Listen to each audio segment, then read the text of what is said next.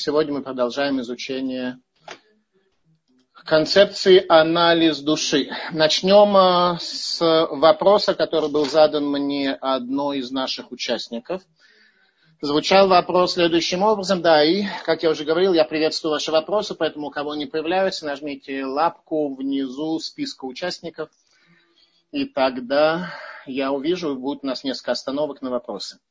Итак, вопрос был следующий, что если мы говорим, что мусар – это мудрость трепета перед небесами, в то время как задача, которая перед нами ставится в рамках использования потенциала мудрости трепета, э, исправление качеств души, то означает ли, что наша душа обладает недостатками, требующими исправления? Такой был вопрос, поэтому, действительно, согласитесь, вопрос весьма фундаментальный, и поэтому, в частности, я очень положительно отношусь к вашим вопросам и их хочу. Но, конечно, по теме, а не какое-то там что-то совсем не относящееся. Соответственно, ответ следующий, что когда мы говорим об исправлении качеств души, о обретении возвышенных качеств души, то мы имеем в виду не то, что обычно на русском языке мы понимаем как душа, то есть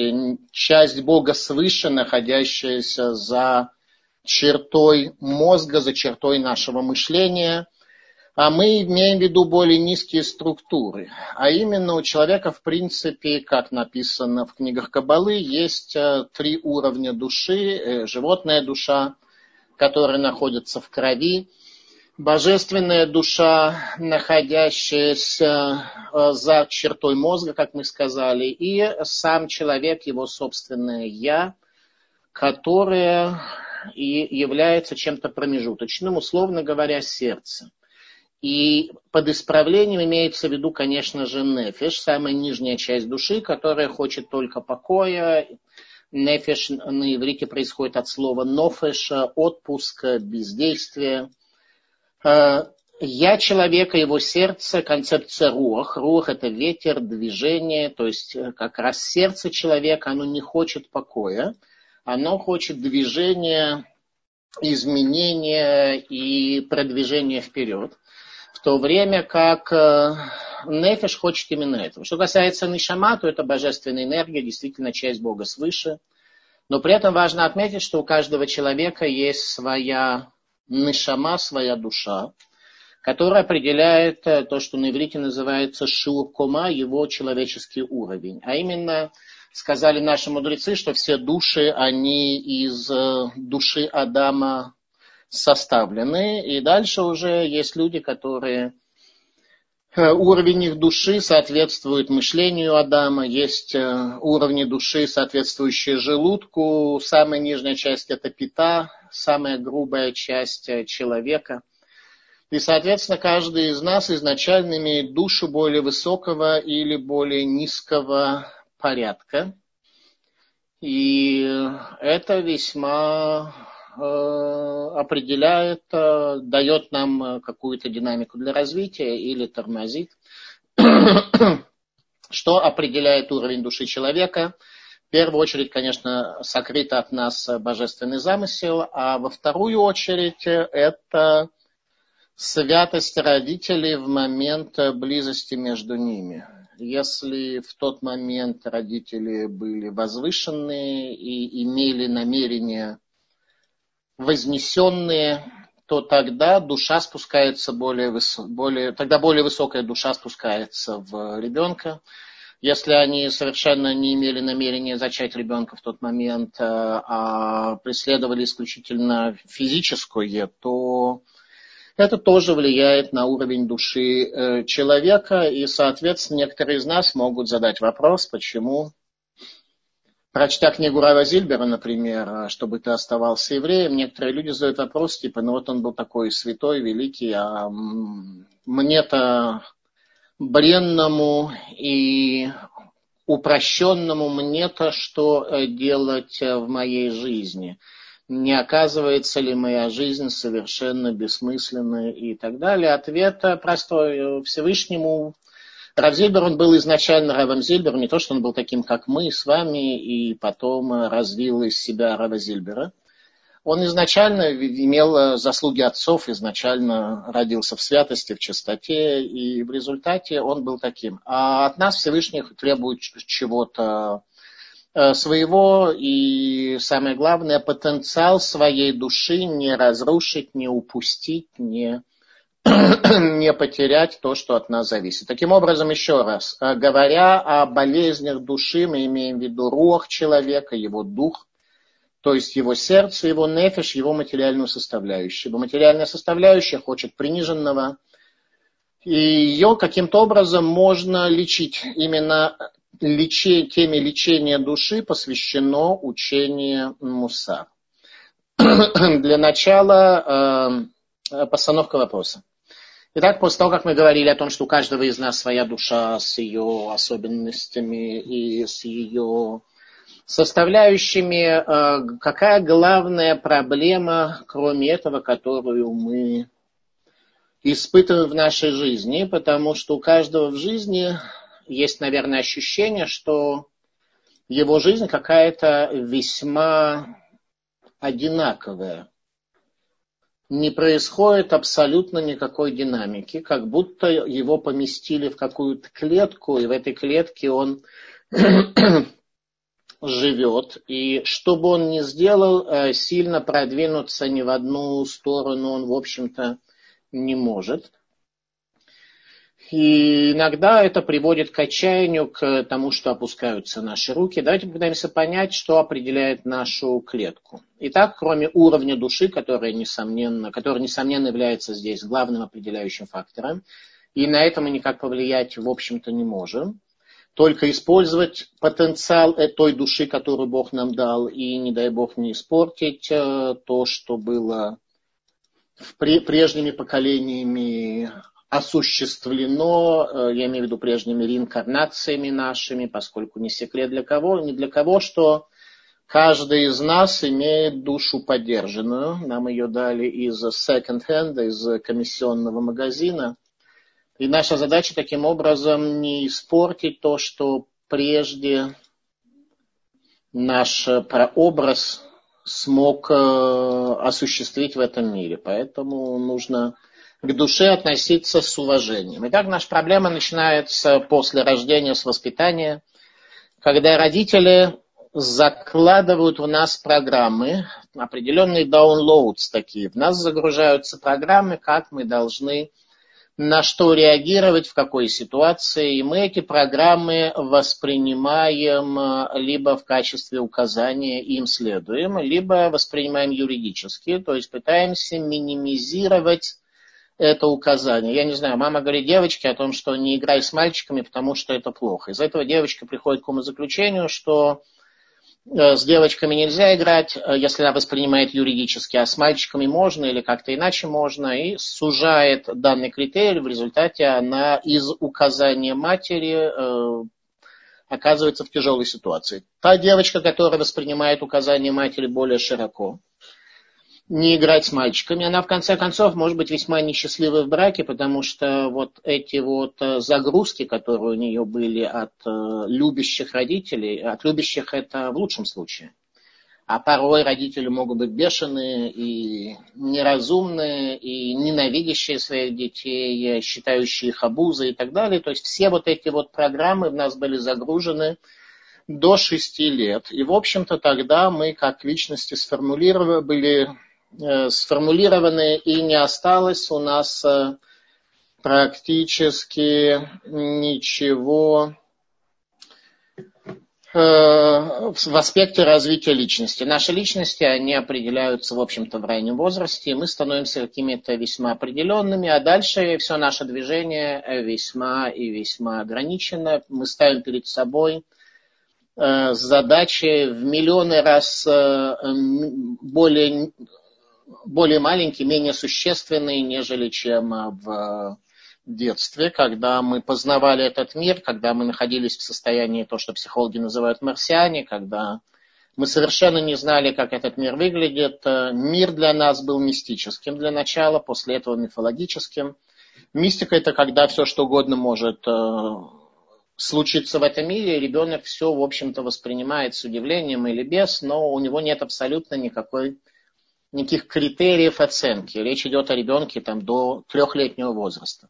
После этого начинается мифологический период психики, когда ребенок позволяет э, проникнуть сверхъестественному, легко позволяет проникнуть сверхъестественному в его жизнь, и он э, мало критичен. После этого возникает экзистенциальный период, когда люди уже материализовались. Так вот, э, в экзистенциальный период жизни, когда, в общем-то, все уже пройдено, то любые самые большие задачи стать профессором по математике.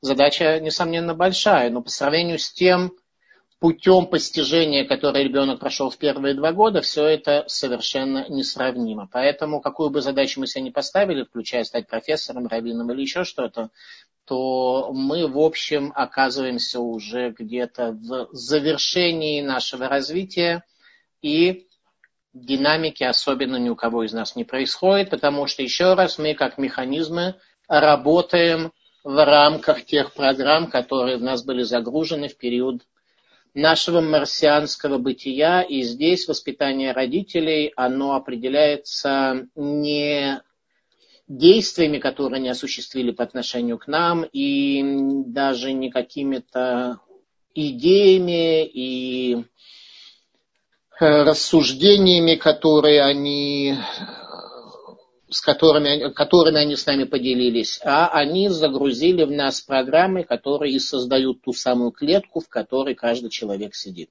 Поэтому сказано в перке, а вот ми э, бен хурин аусек бетура. Кто свободный человек, тот, кто занимается Торой. Ибо только Тора может вывести нас из состояния собственной клетки только исключительно Тора, а конкретно та под э, часть Торы, которая занимается именно этим вопросом. В Торе есть много различных э, разделов. Э, шхита, законы зарезания животных, написание Мегилат Эстер, чтение Мегилат Эстер, Шаббат. Есть очень много законов, которые необходимо знать. А знание, которое касается исправление человека и вынимание себя из тюрьмы, это, звание, это знание называется мусар, э, мудрость трепета перед небесами, как э, это определяли ученики раба Исроиля Салантера, основателя учения Муса. В конечном счете задача каждого еврея, она не философствовать и не мудрить, и не болтать, и не философ, да, не философствовать, не философствовать, не философствовать. Не буду искать синонимов, а это очень главное. Откуда мы это знаем? Каждый еврей произносит кидуш в шаббат, завершая это словами «Ашер барай луким лаасот» мир, который создал Всевышний для того, чтобы делать. Всевышний создал мир, чтобы человек делал. Не чтобы он был мудрым, это несомненно необходимо, потому что мудрость и намерение наполняют действие и делают его возвышенным или приниженным, влияют на действие, наполняют э, его. И, несомненно, мудрость и намерение – это а, одна из э, существенных частей учения Мусар, как нам осуществлять действия. Но самое главное, необходимо осуществлять именно действия. Поэтому главная учеба Торы, которая должна быть у евреев, расскажу вам сразу, это не Мусар, а Шульхана Рух и Талмуд где мы учимся делать. Еще раз, если человек соблюдает шаббат и произносит слова «Шербарай луким ласот», мир, который создал Всевышний, чтобы в нем человек делал, то мы должны делать. Для этого мы должны знать, что мы делаем. Иудаизм устроен так, что Шульханарух и Талмуда все полны мусаром. Я не встречал ни одной строчки Шульханаруха, чтобы это не было уроком мусара – и знание того, как э, мы должны в утонченности деяния и намерения исполнить волю Творца. Э, тем не менее, наша тема здесь, мы не изучаем здесь шаббат, и не изучаем законы зарезания животных, а учим мусар, то самое намерение, которое может отличать одно действие от другого. Э, для начала, что нас э, тормозит? Э, если кому-то кажется, что у нас слишком много вступлений, мы не дошли до сути, вот, пожалуйста, вам суть. Итак, какие недостатки души нас тормозят? Почему мы как кто там бегает вокруг, белка бегает в колесе или какой-то зверь, короче, он кругами бегает, не знаю какой. Так вот, человек бегает кругами.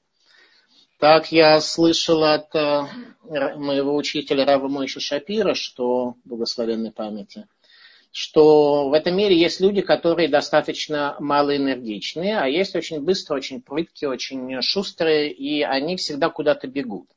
Говорит Рава Мойши Шапира, в принципе, этот мир является тьмой. Бехоша хальпнейтгом, так написано в начале Торы. Мир очень богатый, но Бог из него сокрыт, и поэтому в мире тьма. Поэтому люди, которые сидят, не видя пути в темном мире, отличаются от бегающих далеко немного в чем. А именно, говорит Рамой Шапир, что люди, которые бегают, они на самом деле бегают вокруг фонаря в пустыне кругами.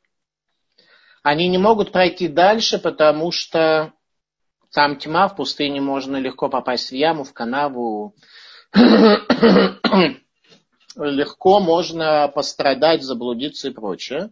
И они, все люди э, бегают там, где светло. Так вот, э, люди почему-то бегают кругами, и вместо того, чтобы разжечь фонарь немного ярче и продвинуться вперед, люди предпочитают бегать кругами по своей жизни, и с течением времени наблюдают, что на самом деле они абсолютно никуда не продвинулись. Что по этому поводу говорит Танах? Что книги пророков нам по этому поводу говорят? Пророк э, э, Шмуэль, помазавший на царство первых царей Израиля, царя Шауля и царя Давида, произнес следующие слова, говорящие о главном недостатке души, который существует в человеке, который полностью тормозит его движение и помещает его в колоду не в тюрьму даже, не в темницу, а в колоду. Сказано так, кихатат кесем мери ве авен утрафим равцар.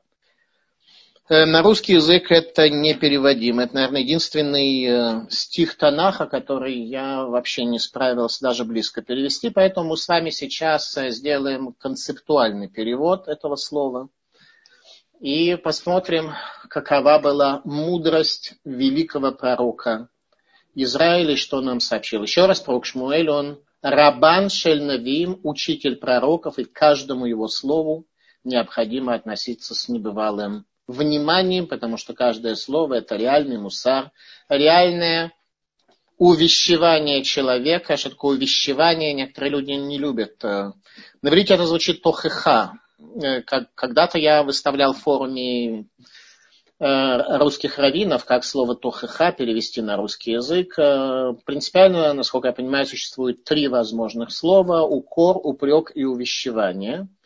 Укор и упрек являются, в принципе, переводом, но прям противоположным по смыслу, потому что когда человека в чем-то укоряют и упрекают, это вызывает его противостояние. И обычно укоряющие и упрекающие э, добиваются противоположного. В то время как э, э, увещевание на русском языке, я не знаю, мне как-то вообще кажется на самом деле непонятным словом. Увещевание это как бы что? Это типа надо тупо ныть и говорить человеку, что он плохо поступает. Так вот, на иврите тохаха – это состояние, когда человек ближнему своему раскрывает такие ценности, которые захватывают его сердце, настолько, что лишают его свободы выбора. И об этом сказал Раби Акива, счастливо то поколение, в котором есть хотя бы один, обладающий способностью лерухиях, обладающий способностью увещевать ближнего своего. Итак, э, соответственно, отсюда у нас сразу урок, как нужно увещевать. Увещевание э, требует от нас э, не ныть, не укорять, не не объяснять человеку, насколько он плох и насколько плох мир, в котором э, он живет, мы живем, все живут. Э, увещевание предполагает наоборот, показать человеку его величие, величие мироздания, величие Бога, с тем, чтобы он оставил свои глупости, которые его э, в которые он погряз. Мне не далее, как сегодня, я отвечаю на вопросы там на, на, на одном сайте по иудаизму, и мне задали, задал вопрос женщина, муж которой до глубокой ночи играет в игры. Что она может сделать? И я ответил, что, наверное, что я верил, что я не могу дать никакого совета, потому что человек, который оставляет э, мысль, оставляет э, божественность, оставляет э, гармонию. Ведь любой человек, кто бы он ни был, какой бы он ни был национальности, если он приходит в этот мир и видит, что он столь богатый, столь фундаментальный, столь э, мудрый э, нажимать кнопки на компьютере в рамках э, игр, мне кажется, что у этого человека не совсем все дома.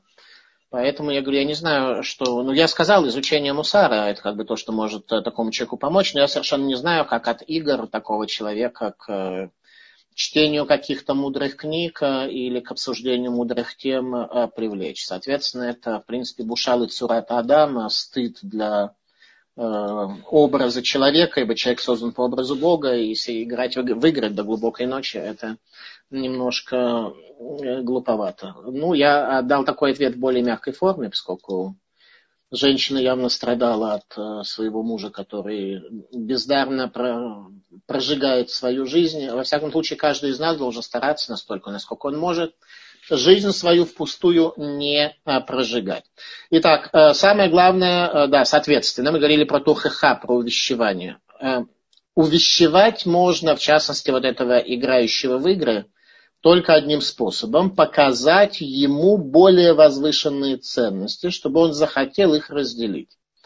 Понятно, что это нелегко. Э, понятно, что для этого нужно обладать какими-то свойствами. И понятно, что нужно самому эти ценности разделять. Иначе так работать не будет.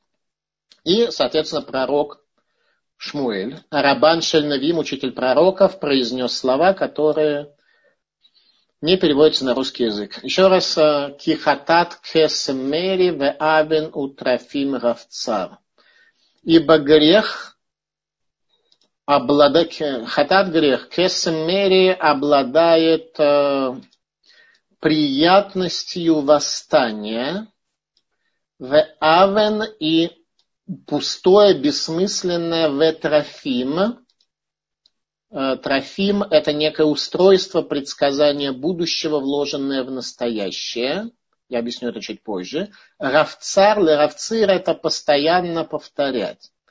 То есть, кихатат кесемери, как грех э, притягивает своей, э, кесом, своим, своей страстью восстание, восстание против, человека, против Бога, когда человек живет своей э, плотью, в Авен и пустое, и Трофим, будущее заложенное в настоящее, Равцар, повторение тех прежних методов. Люди живут так же, переезжая на новое место, они начинают делать то же самое, и если их паттерны бытия э, более адекватные, то у них есть результат. Если их паттерны более примитивные, то результата никакого от них, э, у них нет. И всегда они наступают на те самые грабли, не изменяются. Это увещевание пророка Шмуэля.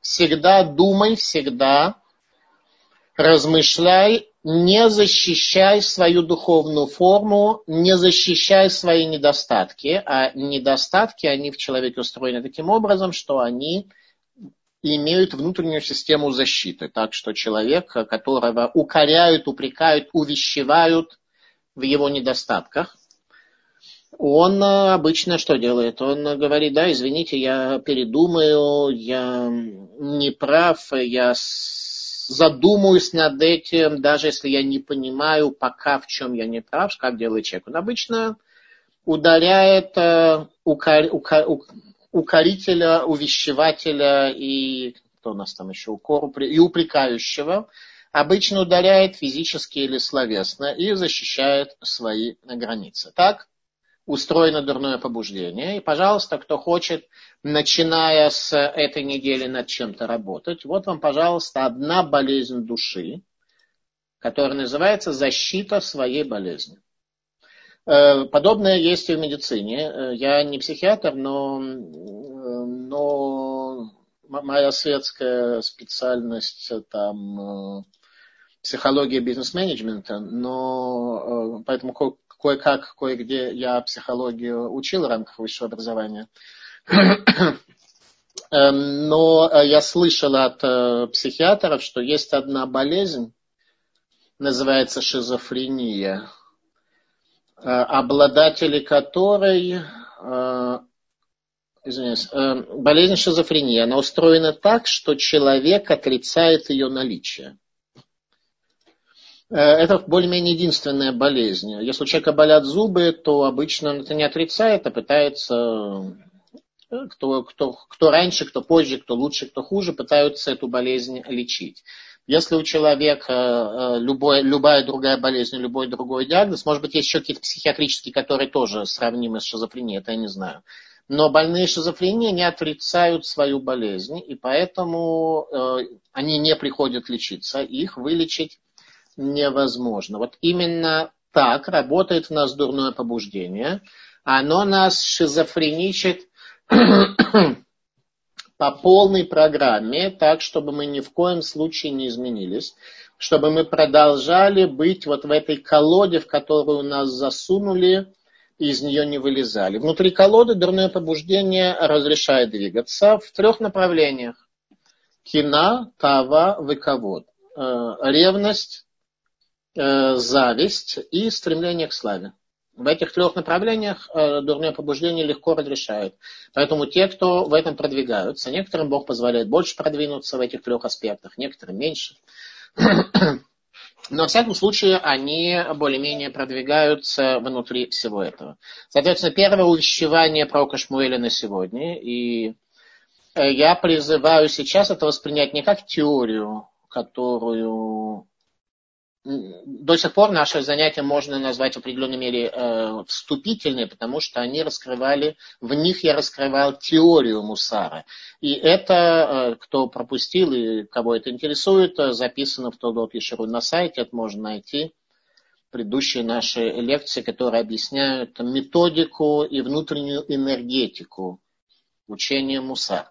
Соответственно, практическое занятие для всех. Каждый может э, постараться в течение недели заниматься исправлением вот этого недостатка. Любой человек, которому вы наступите на ногу, и который выразит вам свое мнение и отношение к вам и о ваших достоинствах и ваших недостатках, отнеситесь к нему как к учителю. Не, воспри... не, не только не побейте его словесно или физически, и не только внимательно к нему прислушайтесь, отнеситесь к нему как к учителю. Во-первых, чтобы не было у вас негатива к нему, и во-вторых, попросите его разъяснить, ну, если непонятно. Э, внемлите этому, примите увещевание, ибо одна из э, задач, под задач, задач, почему под задач? Задач мусара это принятие увещевания. Э, весь мир для нас является зеркалом, он э, демонстрирует нам наше истинное состояние. Как правило, люди друг другу мешают. Люди, как правило, друг другу мешают, потому что не мешают мертвые, а живые, в них всегда мы находим недостатки. Эти недостатки нам мешают, и поэтому о великих прошлого поколения можно говорить хорошо, а в людях сегодня мы не обладаем способностью увидеть величие. Ну, то есть мы на самом деле должны обладать. К сожалению, далеко не всегда обладаем, потому что у кого-то там кривой нос, у кого-то шрам, у кого-то он не очень опрятен, а у другого еще что-то. Э, четвертый так вроде ничего, но напоминает вам вашу тещу в негативном смысле, а пятый напоминает вам э, какого-то одноклассника, который вас обидел. Ну и все пошло. Это называется беспричинная ненависть.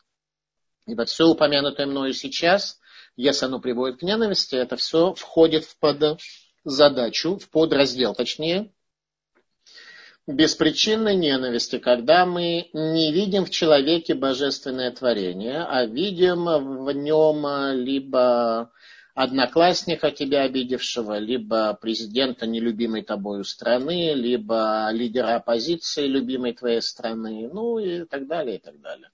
Вот это все беспричинная ненависть. Короче говоря, кто хочет начать работать, пожалуйста, теперь на каждом уроке я буду давать вам конкретную, предлагать конкретную тему. А еще раз, те, кто уже продвинулись в изучении книги «Анализ души», э, там есть список из 13 качеств, над которыми он предлагает, автор книги предлагает работать в течение недели, внимательно следить за тем э, ноу-хау, конкретное практическое ноу-хау Рава Менделя Лефина,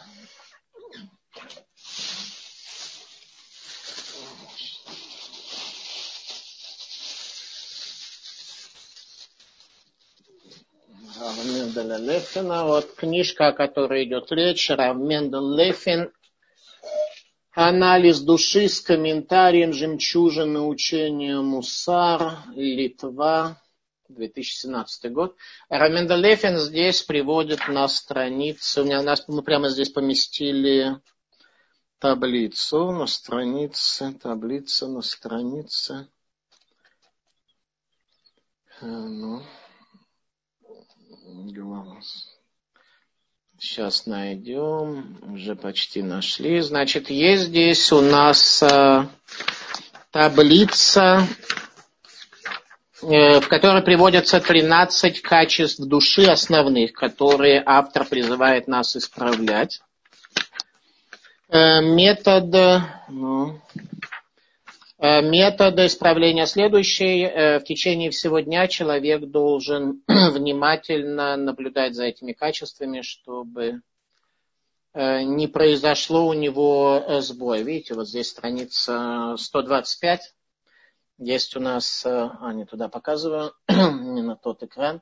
Здесь у нас 13 качеств души, их краткая формулировка и дальше объяснение каждого этого качества, как, за нее, как бороться под всем этим. Сейчас я предлагаю немножко э, другой аспект, э, потому что если у человека не будет выработано принятие увещевания, то ему ничто не поможет. Какое бы качество человек не решил исправлять, ну, к примеру, возьмем гнев. Если он не будет, не выработает, не выработает в себе до этого качество э, принятия увещевания, не качество, если он не выработает в себе готовность к принятию увещевания, то с гневом никак он побороться не сможет. Любой человек, который его обидит, э, э, то он на него разгневается. А если он разгневается, тот человек его обидит еще больше, и так это начнет двигаться. Э, единственный и, и все остальное тоже. Любое другое качество мы можем продвинуть только и исключительно в ситуации, если мы принимаем увещевание. Итак, э, зачем это нужно еще раз для тех, кто опоздал? Пророк Шмуэль, Рабан Шельнавим, сказал «Кихатат кесемери вабин ветрафим равца». Ибо грех э, кесем, э, сладостный, можно так перевести, восстание и пустое и будущее, заложенное в настоящее, равцар, движение по тем же рельсам. Так можно перевести. Еще раз, эта фраза, слова пророка Шмуэля, которые не подлежат, с моей точки зрения, переводу вообще. Э, что касается трофим. Трофим это было такое устройство, которое позволяло людям увидеть будущее, заложенное в настоящем. А именно, если человек будет идти э, своим путем, э, вот именно таким, как трамвай по рельсам, то с, в течение времени он куда-то приедет, если не произойдет чего-то сверхъестественного. Э, в древнем мире у древних людей, которых, когда мы учили в школе, то нас учили тому, что они были очень примитивные, верили там в грозу, в проявление Бога в разных аспектах и в разных явлениях и так далее. Были такие примитивные они были люди. Так вот, эти примитивные люди создали некий аппарат, называемый Трофим, который предсказал, предсказывал будущее, вложенное в настоящее. И он работал, и это всецело было доказано. Что значит будущее, вложенное в настоящее?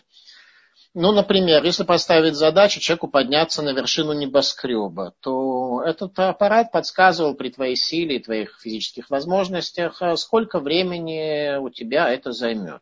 Но этот аппарат не принимал во внимание, что, может быть, ты будешь подниматься до сотого этажа пешком, тебе будет очень тяжело, а потом там будет лифт, который поднимет тебя еще на 300 этажей наверх, мгновенно, и дальше ты начнешь двигаться дальше. Вот эти аспекты Трофим не принимали в себя.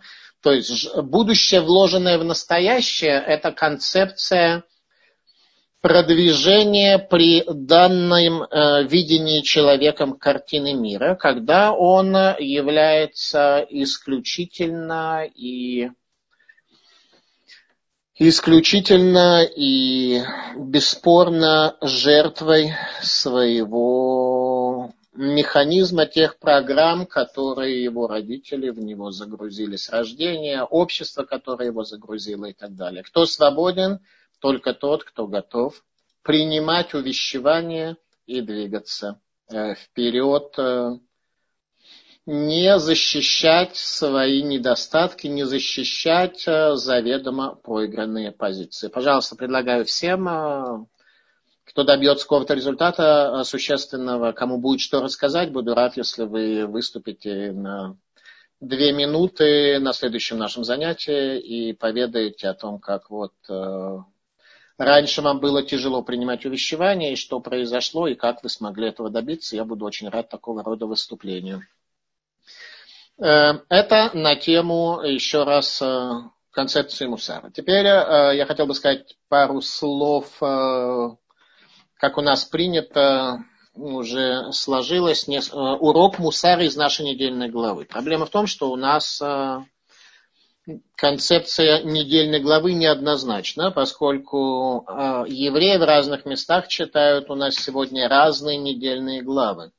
По причине того, что прошлый шаббат в Израиле был шаббатом, а за границей он был вторым днем праздника Шивот. Поэтому у нас разница на, один, на одну недельную главу между Израилем и за границей, которая закроется только через несколько месяцев. Поэтому теперь мы, мы читаем разные недельные главы. Соответственно, э, с тем, чтобы и тем, и другим было как-то актуально, я буду сегодня буду в рамках э, наших уроков говорить о недельной главе, которая уже была прочитано в Израиле и будет читаться в следующий шаббат за границей. И в частности у нас сегодня в Израиле уже прочитана за границей будет Паршат Насо, недельная глава, в которой говорится о том, что дается еврейскому народу заповедь пересчитать сыновей Израиля. И в частности там приводится повествование о чем?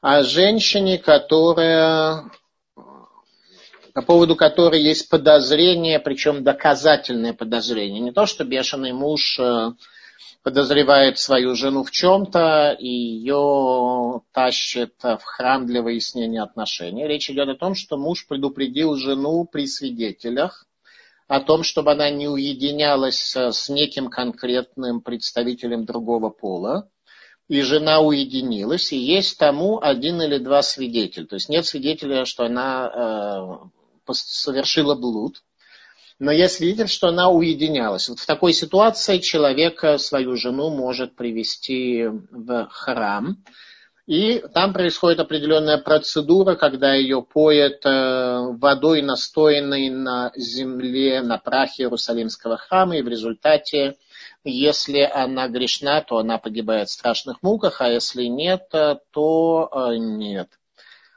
И, соответственно, Бог дает ей тогда благословение, и она рожает сына, и так далее, и так далее. Соответственно, по этому поводу это, на самом деле, очень хороший урок Мусара. Как известно, в законах, э, в законах народов мира незнание закона не освобождает от ответственности. В иудаизме это не так. Незнание закона, да, освобождает от ответственности, в том смысле, что действие такого человека является шугег, является не мизит, не злонамеренное, а шугег, сделанное по ошибке. И в такой ситуации, если человек, например, злонамеренно нарушает шаббат, то ему положена смертная казнь. А если он нарушает шаббат по ошибке, то он должен э, максимум принести жертву в храме, что, кстати, стоит достаточно много денег. Бык э, и сегодня это дорого, в те времена, наверное, тоже было дорого, я не знаю. Во всяком случае, это недешево. За одно нарушение шаббата надо будет быка принести. Теперь, что будет с этой женщиной, которая совершила, допустим, блуд? Она может сказать точно так же, ну, я как бы, да, ну, блуд совершила, но я не знаю, не знала, что это запрещено. Нарушил шаббат, человек говорит, я не знаю, человек, человек курил в шаббат. Его поймали. Он говорит, ну да, я, я знаю, что сейчас шаббат, но я не знал, что нельзя курить. Либо он скажет, ой, я знаю, что в шаббат нельзя курить, но я забыл, что сейчас шаббат. Если так, то максимум он приносит э, жертву, может быть, даже менее этого, в зависимости, не будем сейчас вдаваться в законы шаббата. Теперь женщина может сказать, ну, знаете, я как-то так э, не знала, что нельзя мужу изменять, я как бы, я знала, что он муж, но я не знала. Так вот в Торе написано так. Кимала, кималь мала бебала. Что она злонамеренное действие осуществила по отношению к своему мужу.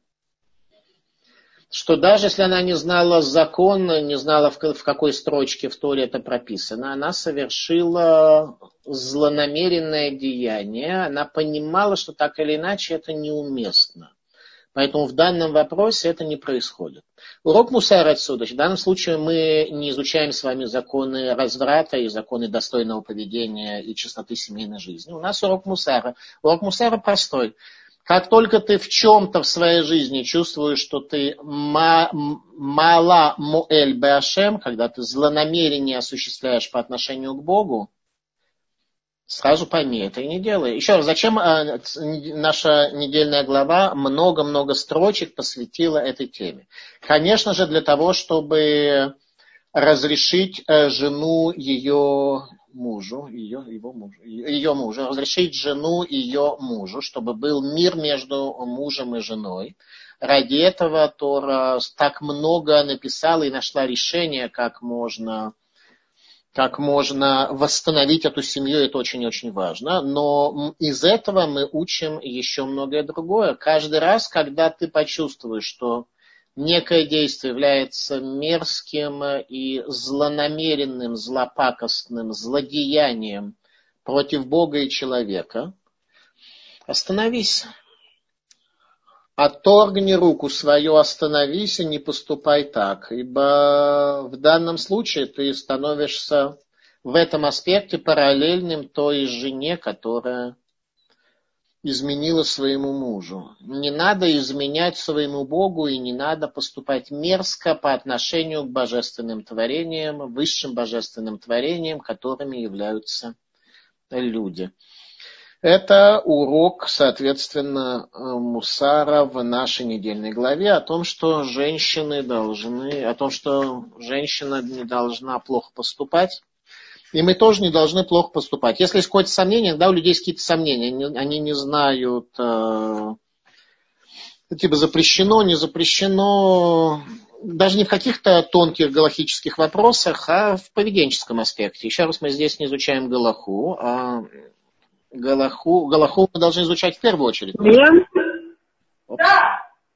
Ты где? Я здесь, я здесь. Я... Так, у нас тут убрали выяснение, где кто. Случайно включился микрофон здесь. Э, это до сих пор э, то, чему нас учит Тор. Да, а критерий простой. Представь себе твоего ребенка, который задаст тебе такой вопрос. И скажет, папа или мама, а вот э, правильно ли вот так поступить? И вы сразу скажете, нет, конечно, нет, это ужасно, это плохо, это портит человеческие качества, это приводит... Нет, ни в коем случае так нельзя. Так вот, детям своим мы легко готовы так сказать, а сами, а сами для себя мы как-то с легкостью э, находим всевозможные разрешения, и говорят учителя Мусара, то, что человек только что запретил другому, он с легкостью разрешает самому себе. Э, теперь, что нам даст силы? Мы говорим с вами сейчас, сегодня мы говорим про увещевание, про принятие увещевания. Что он дает силы? Представьте себе, что вот вы начали работать, работать над своим увещеванием. И тут э, вовремя попада, Бог вам посылает учителя, который э, начинает на вас орать, что ты там овца плохо машину паркуешь.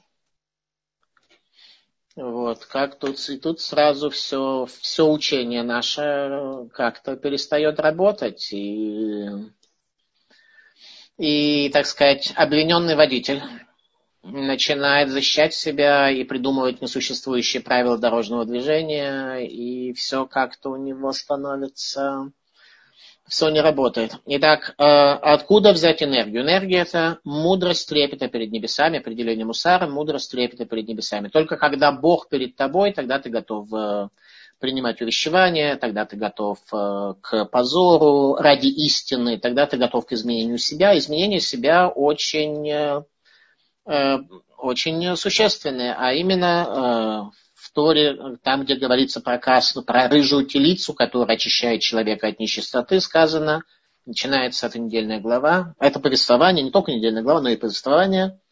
Адам киямут баогель. Человек, когда умрет в шатре. И мы учим, что человек должен умерщвлять в себя для того, чтобы прийти к праведности. Человек должен умерщвлять себя в шатре Торы. Что значит умерщвлять в себя? Э, речь идет не о физическом уничтожении, поскольку это запрет Торы на убийство, точно такой же, как э, убийство э, другого человека. Убить себя запрещено в той же мере, как убить другого. Речь идет о том, чтобы умертвить в себе примитивное овцу в себе, умертвить козла, умертвить овцу, умертвить.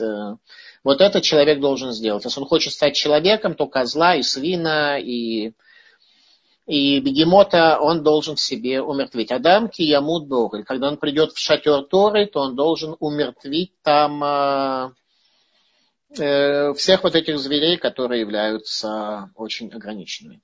Э, наша автора, это недельная глава, э, урок Мусара из недельной главы. Еще раз, как только э, ты видишь второй конкретный урок по излечению болезни души, как только ты видишь, что у тебя Э, что у тебя что? Что у тебя э, злодеяние ты осуществляешь, сразу же останови себя. Но злодеяние люди любят осуществлять, особенно по отношению к тем, кто с их точки зрения на это напросился. Это очень приятно, да, осуществить злодеяние, отомстить, э, объяснить человеку, что не ты овца, а он овца не ты коза, он коза, да, люди очень любят все эти выясняшки между собой осуществлять. Так вот, э, задача так не поступать. А силы дает только мудрость трепета перед небесами. Э, в этом мусар отличается от психологии, что психология, она Люди очень много э, в психологии продвинулись, очень много поняли, очень много деталей заметили. Возникает только вопрос, что даст их пациенту силу следовать советам, которые зачастую намного более тяжелые и сложные и дорогие, чем советы учения Мусар. Какая сила заставит людей изменяться? Ведь так или иначе это их личное отношение. Они не до конца верят психологам, не до конца верят тому, что это правда, то, что говорят, не до конца верят в свои силы, не до кон... у них все не до конца как-то, не до конца все. В том же, что касается Тора, если человека, у человека есть вера, и он понимает, что это его обязанность исправления себя, то тут э, неважно, Тут не важно, что это дает нам силы. Это дает, да, Давид, я вас вижу, сейчас я вас включу. Эм, это дает нам силы для того, чтобы исполнить нашу обязанность по отношению э, к Богу. А черпаются силы только от древа жизни, от э, трепета перед небесами, когда небеса становятся для тебя не пустой абстракцией, а чем-то реальным. Вот этому учит учение Мусар – Пожалуйста, э, у нас остановка на вопрос. Э, кто хочет э, задать вопрос, пожалуйста. Первый у нас Давид, я его включаю. Кто еще хочет, нажмите на лапку внизу в списке участников. Так, Давид, пожалуйста. Давид? Добрый вечер. Да. Конкретно скажите, пожалуйста, каких животных себе надо умертвить? Э, в себе на... Окей, спасибо. Давайте сейчас я отвечу. Э, э, в себе нужно умертвить животных, которые, как это сказано было в завете между рассеченными частями, нашему праотцу Аврааму. Всевышний заключил, первый завет, который Всевышний заключил с Авраамом, был, он называется Брит Бен Бетарим, между рассеченными частями на горе Хермон, кстати говоря. Я не знал, э, может быть, это по одному из комментариев, я не знаю. И Аврааму было сказано э, расчленить корову, э, козла и овцу, если не ошибаюсь.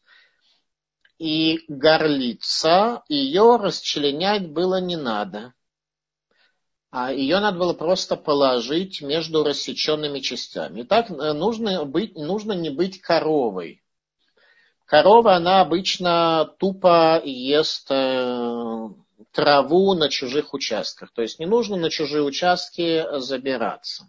Козел – это концепция наглости, а баран, я не помню, Малбин дает объяснение, я не помню.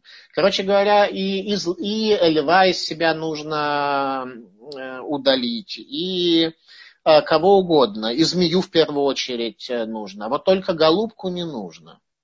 Почему не нужно голубку? Голубку в себе нужно, наоборот, только э, развивать и, э, и пестовать, и не знаю что, и найдите какие-то другие синонимы, что еще с ней нужно делать. А, откуда мы это знаем? Из слов царя Шломо про голубку. Царь Шломо сказал в Широшалим следующие слова. Йонати, сейчас, может быть, наизусть не произнесу, Йонати בחגבי הסלע, בסתר המדרגה, הריני את מרייך, השמיני את קולך, כי קולך ערב ומרייך נאווה. Голубка моя, думайте, ближняя моя, дословно, дословно ты, ты умати, томати, цельная моя, и ты умати, как двойняшка моя. Всевышний говорит, обращаясь к общине Израиля, двойняшка моя. Арини от Мараих, покажи мне образ твой, гишмини от кулех, и дай мне услышать голос твой, ибо голос твой приятный, и вид твой э, прекрасный. И э, книга Зор, книга Тайного учения, дает следующее объяснение, что это за восхваление голубки. А восхваление здесь следующее, что голубка находится в расщелине скалы Э, страшный ветер пытается ее сорвать в море. Коршун кружится над голубкой, пытаясь ее, планируя ее разорвать. А к ее расщелине в гнезде подползает змея. И обращается к ней Всевышний. Ары нет море, покажи красоту твою. Ашми нет кулех, дай мне услышать слова твоей молитвы ибо вид твой прекрасен. Это образ общины Израиля, которая называется цельной, и теумати, соответственно, двойняшкой, близнецом по отношению к Богу. Вот э, голубку необходимо сохранить, а все остальное – в себе нужно уничтожить. Понятно, что это притчи про зверей, да, то есть Всевышний э, заповедовал Аврааму в самом прямом смысле этого слова осуществить э, вот это вот приношение зверей и голубку не разрезать. Там это было в прямом смысле. Но дальше, когда мы говорим о зверях, которые нужно в себе э, удалить, из себя удалить, искоренить, то речь идет о притчах. Однажды так случилось, что я Э, имела некое отношение к некому тесту, который Сахнут проводил для неких людей, не имеет значения. И э, суть теста, э, в частности, там было много всяких этапов, много всяких элементов психологического теста о способности этих людей занять ту должность, речь шла о поселениях, быть получить территорию на неком поселении, не имеет значения. Короче говоря, одна из задач, которая была, это их детям, которые были в возрасте, там, не знаю, маленьким детям, короче говоря, просили нарисовать их родителей в виде животных. И кого дети как рисовали. Я видел несколько рисунков, кто своего отца волком нарисовал, кто жабой маму свою, кто еще как-то. Вот. Э, эти работы не возвращались родителям, чтобы они все это не видели, поскольку это все было конфиденциально. Но, тем не менее, э, вот э, так. Соответственно, это то, что необходимо в себе из, искоренить. Вот. В связи с этим, раз мы уже коснулись, то, то я расскажу вам о зверях еще одно повествование из Талмуда где говорится следующее. Э, о качествах, которые должен э, иметь человек и о том, как их правильно применять. В доме учения э, Навардака очень много было посвящено исправлению качеств и очень много было посвящено применению качеств. Как качество души нам необходимо правильно э, применять. И, э, в частности, Талмуд приводит следующее повествование. Сказал один мудрец Талмуда, видел я лягушку размером с 60 домов. И приползла, это повествование Талмуда, и приползла змея и проглотила эту лягушку. Потом прилетела ворона и склевала эту змею. Потом эта ворона села на дерево, и ветвь дерева не сломалась. Какое же мощное это дерево. Так сказал мудрец Талмуда. И дальше он продолжает. Если бы я не увидел это, я бы в такое никогда не поверил. И тут возникает вопрос, если так или иначе лягушки, э, змеи, э, ворона и все остальное являются некой агадой, неким повествованием. Сейчас, в частности, мы выучим с вами, как вообще нужно относиться к Мидрашу и к Агаде. Не как каким-то сказкам, в которых есть определенные, определенные параболы, определенные притчи, которые мы сможем э, в жизни своей использовать. Этот мудрец сказал, он не притчу привел, он сказал, если бы я все это не видел своими глазами, я бы в это никогда не поверил. Что мудрец имел в виду? Он имел в виду следующее. Ну, во-первых, э, если лягушка проглотила 60, была размером с 60 домов, то я даже не знаю, даже маленьких домов, самых маленьких, таких деревенских, деревянных таких вот, э, под Псковом, э, то она была очень большой.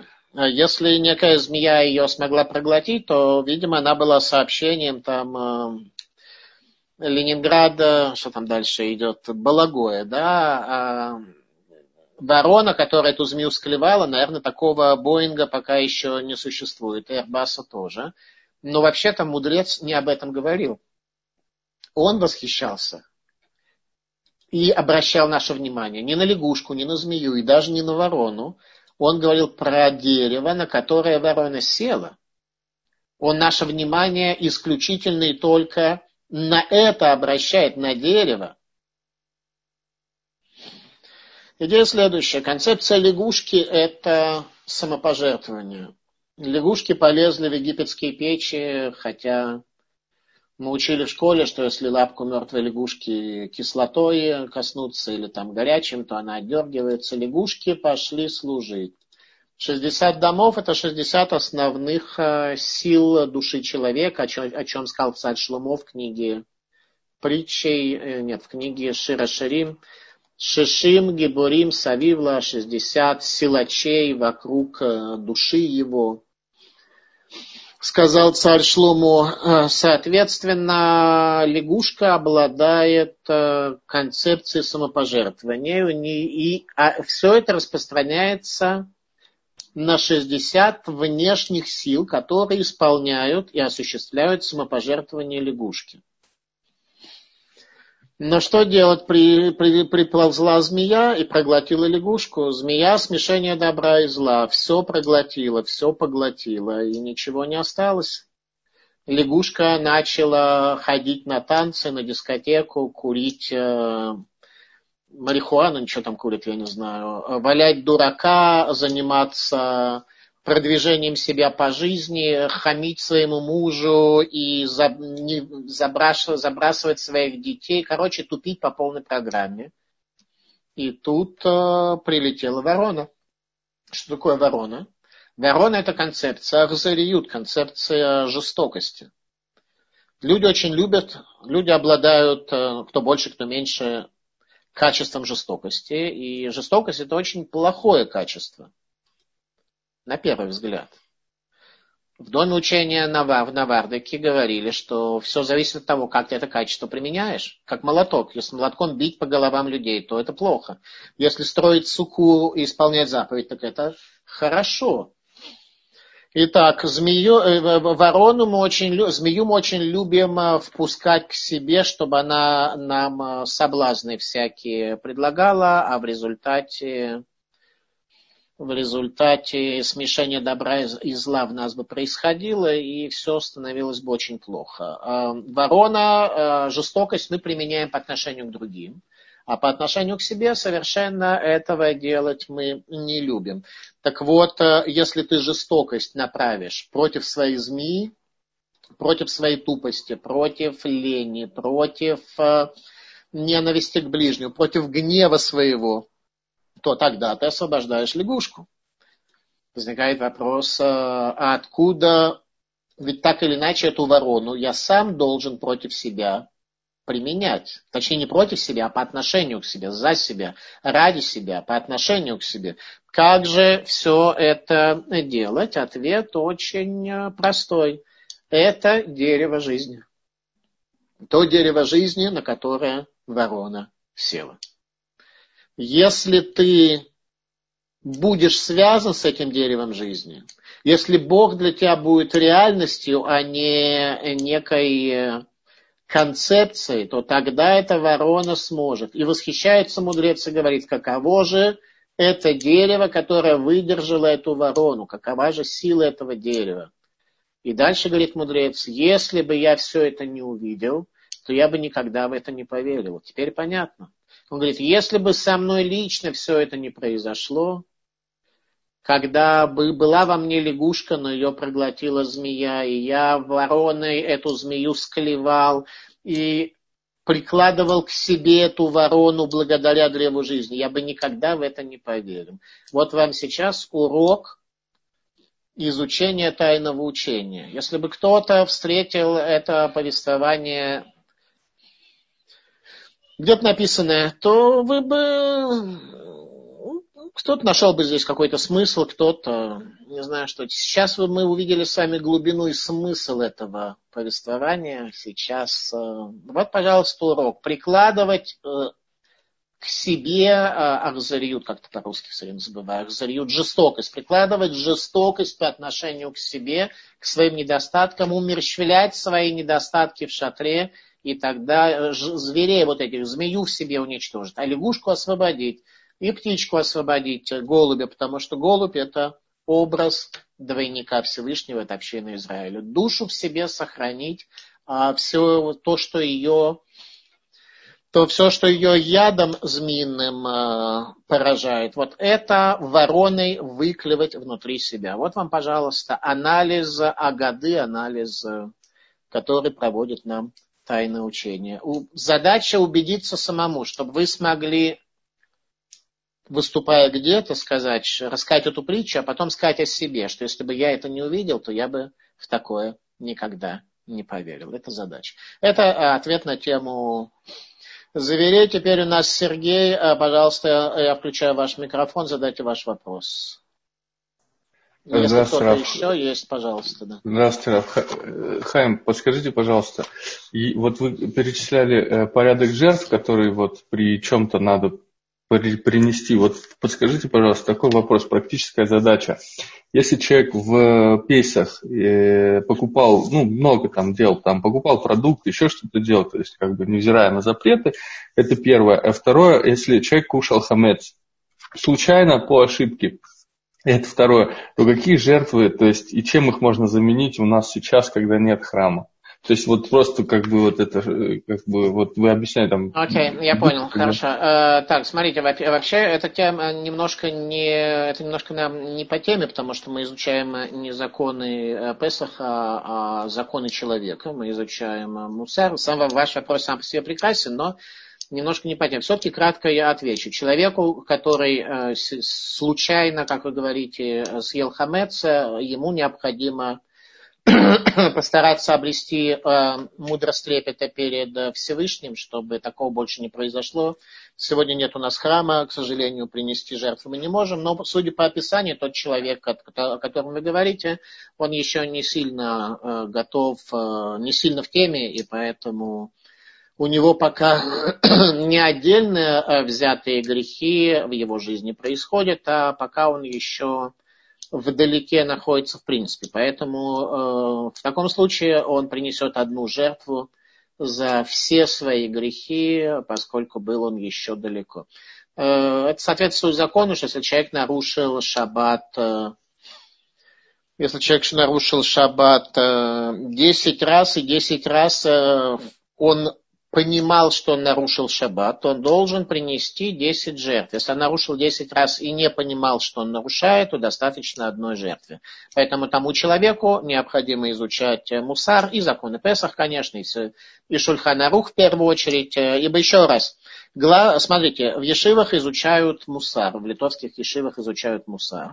Но это происходит 15 э, минут, э, полчаса, час в день. Все остальное время изучают Талмуд и Шульханарух, потому что это Ашер Барайлу Ким Лаасот, с чего мы начали, что Всевышний создал человека, чтобы он делал, не чтобы он э, мудрил о том, что такое мусар и что такое мудрость трепета. Конкретно я занимаюсь этим вопросом, я им занимаюсь много, это моя тематика, я готовлю книги, соответственно, как вы знаете, для многих людей э, и прочее, но эти книги нужно изучать лишь в качестве надстройки над э, мудростью над нашим служением, а само служение должно быть действительно связано с заповедями, чтобы мы не совершали греха не по отношению к человеку, не по отношению к Богу. Так, пожалуйста. Авраам Яков, я вас включил.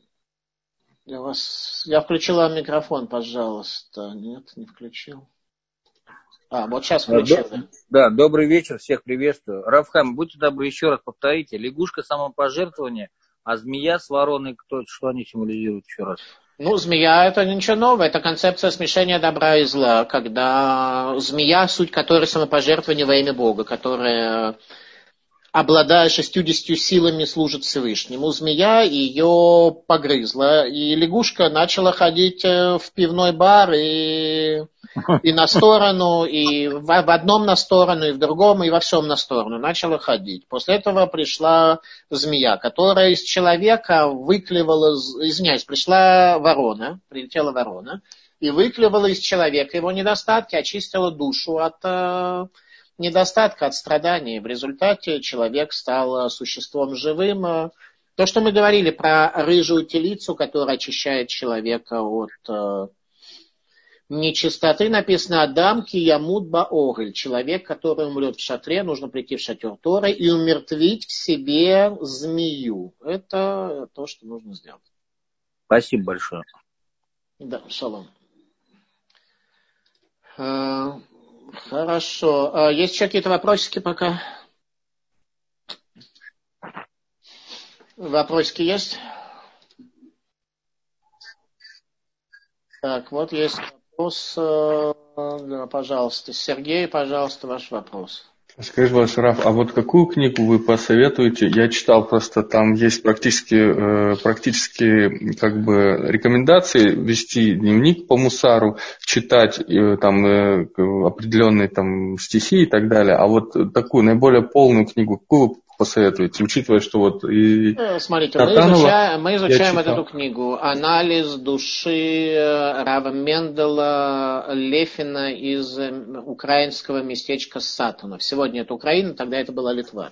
Южный, южные границы Великого княжества Литовского. Существуют другие книги Мусара, которые можно найти на сайте toldot.ru в частности, э, Мусар дом учения в Кельме и уроки знания Ешивы Тельс, уроки знаний Ешивы Тельс. Это книга Кабалы, которая действительно дает уроки знания.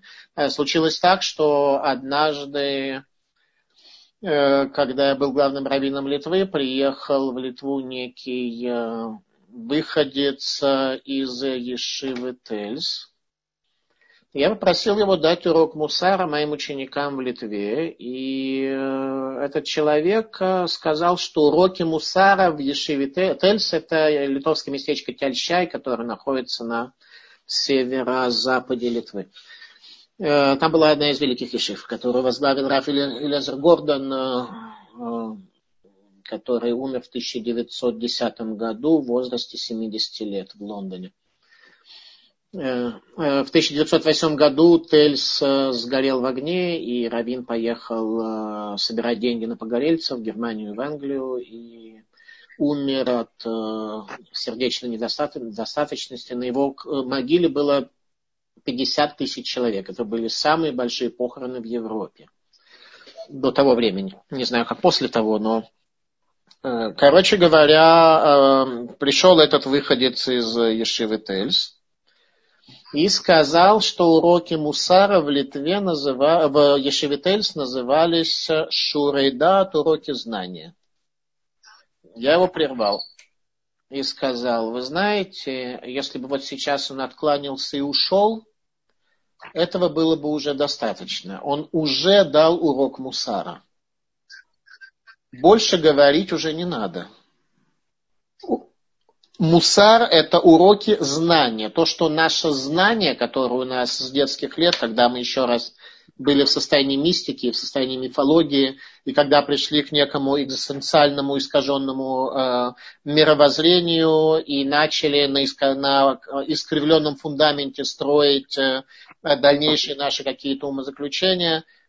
Уроки знаний Шивы Тельса есть на сайте, и можно за символическую цену купить в бумажном виде в магазине Толдот Еширун. Э, уроки знания Ешивы Тельс – это... Сейчас, секундочку, я вам покажу, как это выглядит.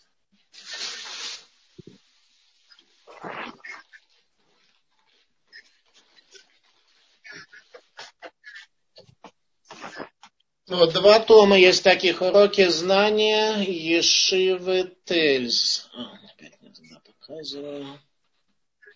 Литва. Это действительно то, что строит наше знание, делая нас э, другими людьми. До сих пор есть какие-то еще вопросы? Есть у кого-то еще какие-то вопросы? Да, у меня есть, но я не знаю, как это случилось. А, я прошу прощения, еще вот такой вопрос. А можно использовать да. э, как бы источники мусара, как кажется, да, э, других религий? Ну, в частности, например, вот есть в части увещевания, в части как бы вот таких э, жестких вещей, э, например, Коран, да, и так далее. Такие по другим религиям вы э, либо к шейху, либо к папу. Я, так сказать, тут не то самое. Ну, я имею в виду, за это карета или каких-нибудь там еще э, страшных вещей нам не навешивают?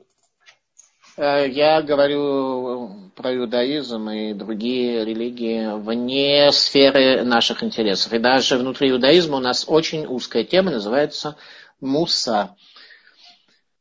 Э, так, Регина, пожалуйста, вы там нажали руку, да, Регина? Да, да. Да, вы меня слышите? Да, слышу. Я хочу спросить, а, если, как практически, если на увещевание человек э, выставляет свой дефенс-механизм, то как же тогда его привести к, э, к этому? Как же его учить мусару, если у него включается дефенс-механизм, он защища, начинает защищать себя? Так вот, а мы, мы об этом как раз и говорили. Человек должен этот механизм, с этим механизмом бороться, должен его а отключить. Если...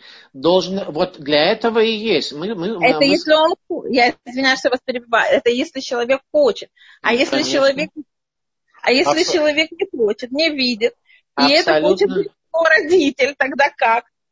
Абсолютно с вами согласен. Только если человек хочет, э, тогда он что-то может сделать. Но э, поэтому те из участников нашей программы, кто хочет, того я, тому я предлагаю как опцию, как вариант э, заняться в течение недели этим вопросом. Может быть, для кого-то это не проблема, он и так воспринимает увещевание, у него с этим все в порядке, проблемы никакой нет, и ему лучше заняться чем-то другим, там, борьбой с гневом, или он э, прочтет здесь э, в книге «Анализ души» туда. Опять э, книги, в книге «Анализ души» прочтет э, какую-то или, или знает за собой какой-то более существенный и мешающий ему недостаток, и он будет заниматься этим. Никакой проблемы, как бы все замечательно. Сегодня мы пос, э, даже не посвятили наше занятие теме увещевания, мы просто говорили об этом как о необходимом механизме работы, принятия увещевания. А, человеку свойственна защита себя. Если он хочет освободиться, если он для этого пришел на уроки Мусара, то ему нужно попытаться, соответственно, спастись от э, этого, то есть бороться со своей... Смотрите, у нас везде есть сила тяготения – нас дурное побуждение всегда тянет вниз э, и не дает э, нам э, взлететь. И мы должны с этим бороться. Один из методов борьбы, когда мир не принимает твою духовную форму, вся суть человека это тогу у Богу. Тогу это хаос, Богу это форма. У каждого из нас есть наша духовная форма, по которой мы строим свою жизнь, самих себя и и так далее, и так далее. И для многих людей наша духовная форма является неприемлемой, э, вне зависимости от того, он более святой, чем мы, менее святой, чем мы, более святой в каком-то аспекте, менее святой. Но, он, э, но мы его раздражаем, мы ему кажемся неприемлемыми и гадкими в его глазах. Вот возьми этого человека в качестве своего учителя – не глуми его, не преследуй его, не отрицай его, а это твой учитель, Бог тебя послал учителя. Он тебя учит. Еще раз, иудаизм не, это не учение о том, что надо подставить другую щеку. Это абсолютно не учение о том, что ты должен позволить кому-то тебя унижать. Несомненно, мы должны защищать себя э, посредством Э, всех юридических и прочих аспектов, которые у нас есть. Если кто-то тебе должен денег, не возвращает, кто-то причинил тебе ущерб, э, для этого есть законы ущербов, э, в Торе очень подробно они изучаются в Талмудах, извиняюсь, в Талмуде, в трактатах Бава Кама, Бава Мице, Бава Баса, Э, я не призываю быть тряпкой, э, отнюдь нет. Я призываю, наоборот, только к духовной силе, потому что принять упрек, укор и увещевание может только сильный человек. Слабый всегда будет всегда защищать и э, соответственно, укорять того, кто против тебя и с тобой не согласен. Я призываю это делать с точки зрения силы и с точки зрения исправления себя. То есть, еще раз, во всем конкретном мы, конечно же, останавливаем обидчика и вредителя и не даем ему причинять нам вред и ущерб. Я сейчас говорю о том, когда человек в мягкой или грубой форме укоряет нас за нашу духовную форму, говоря, что она очень... Короче, что мы гадкие приходит тебе человек, говорит, ты знаешь, дорогой Петя или дорогая Клава, ты гадкий, гадкая, соответственно, выберите подходящее для себя. В такой он тебе ничего не должен, он не разбил тебе машину, он э, что там, он э, не угрожает тебе нарушением твоих гражданских э, прав, он не угрожает тебе, что совершит уголовное преступление по отношению к тебе. Этого всего нет. Он просто говорит, что ты гадкий. Вот об этом идет речь. Гадкий Возьми его в качестве учителя, он будет тебя исправлять. Причем, чем он это будет делать в более гадкой манере, тем на самом деле он для тебя лучший учитель. Еще раз, когда мы увещеваем другого, мы должны это делать в максимально мягкой, достойной, приятной форме, так, чтобы человеку было приятно и легко принять наше увещевание. Только одним способом мы это осуществляем, когда человек, э, когда мы показываем человеку э, величие тех ценностей, которые мы не знаю, считаем истинными. Поэтому никто из нас не должен унижать другого грубо и так далее. Но сам ты должен принимать, мы должны принимать увещевание, когда нас, э, даже если это увещевание было сделано в очень плохой, э, унизительной и так далее форме. Причем с точки зрения истины, чем хуже эта форма, тем этот человек лучший учитель для нас. Ну, вот такая мысль. Э, так, я вижу, есть вопрос, госпожа... Так, секунду. А, госпожа Сокол, пожалуйста. Добрый день. А я вот у меня такой вопрос. А если человек, допустим, если он говорит, что ты плох, ну, в, мой, в мою сторону, да, но если да. он не прав в корне, да, то есть он, да, говорит, что я гадкая, но э, если он, ну, безосновательно, да, это делает, смотрите, во-первых, никогда не бывает так уж безосновательно, да, потому что, да, э, человеку свойственно не замечать своих недостатков. Об этом, в частности, Равмендел Лефин из э, Сатанова говорит, что там, где э, он отвечает прямо на ваш вопрос, прямо один к одному отвечает на ваш вопрос. Он говорит, что там, где это совсем уже не в тему, совсем не, не безосновательно и так далее, научись из этого чему-то другому. Но это лишь тогда, когда ты уже продвинулся очень сильно, и ты начал а, понимать себя. Потому что человек не видит своих недостатков. Я по себе могу судить. А, мне на протяжении много лет а, я более-менее наступал на одни и те же грабли. И, и, и к людям, в отношении людей соверш поступал в чем-то не очень правильно, и я наступал на эти грабли и повторял, и мне говорили, что типа я в этом аспекте имею недостаток. И я вроде, ну так, я вроде понимаю русский язык так немного, и вроде так, и, ну и логика, ну так, ну, хотя бы на сержантском уровне у меня есть, да, но я честно не понимал, что от меня хотят. Просто не понимал. Не то, что я как бы понимал и не понимал одновременно. И, несомненно, не было никакого продвижения вперед у меня, пока я не начал работать над этим фактором. И тогда с большим трудом что-то начало продвигаться. С большим-большим трудом в этом конкретном неком вопросе. Зато были у меня другие вопросы, которые очень сложные. И для многих людей это очень-очень тяжело а для меня, я только прожектором своего сознания понял проблему, как у меня мгновенно эта проблема ушла.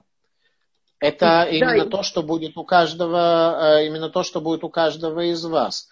Что что-то вам будет тяжело сделать, или даже очень тяжело, за что-то годами надо будет бороться, а что-то уйдет мгновенно и освободит, и очистит вас мгновенно. Все это индивидуально, у каждого своя душа, у каждого своя ситуация, поэтому ну вот э, как-то так. Единственное, еще раз, чем э, то, что то, о чем мы говорим, отличается от психологии, что э, здесь речь идет не о добровольном нашем решении себя чуть-чуть там по психоизменять, а речь идет о нашей обязанности по отношению к Богу, ибо Бог требует от человека, чтобы мы обрели божественный образ и следовали его путями. В Торе сказано в книге Дворим «Ваалахтем бедрахай» и следуйте моими путями. Это э, заповедь, которую Бог дал э, человеку, чтобы человек был возвышен.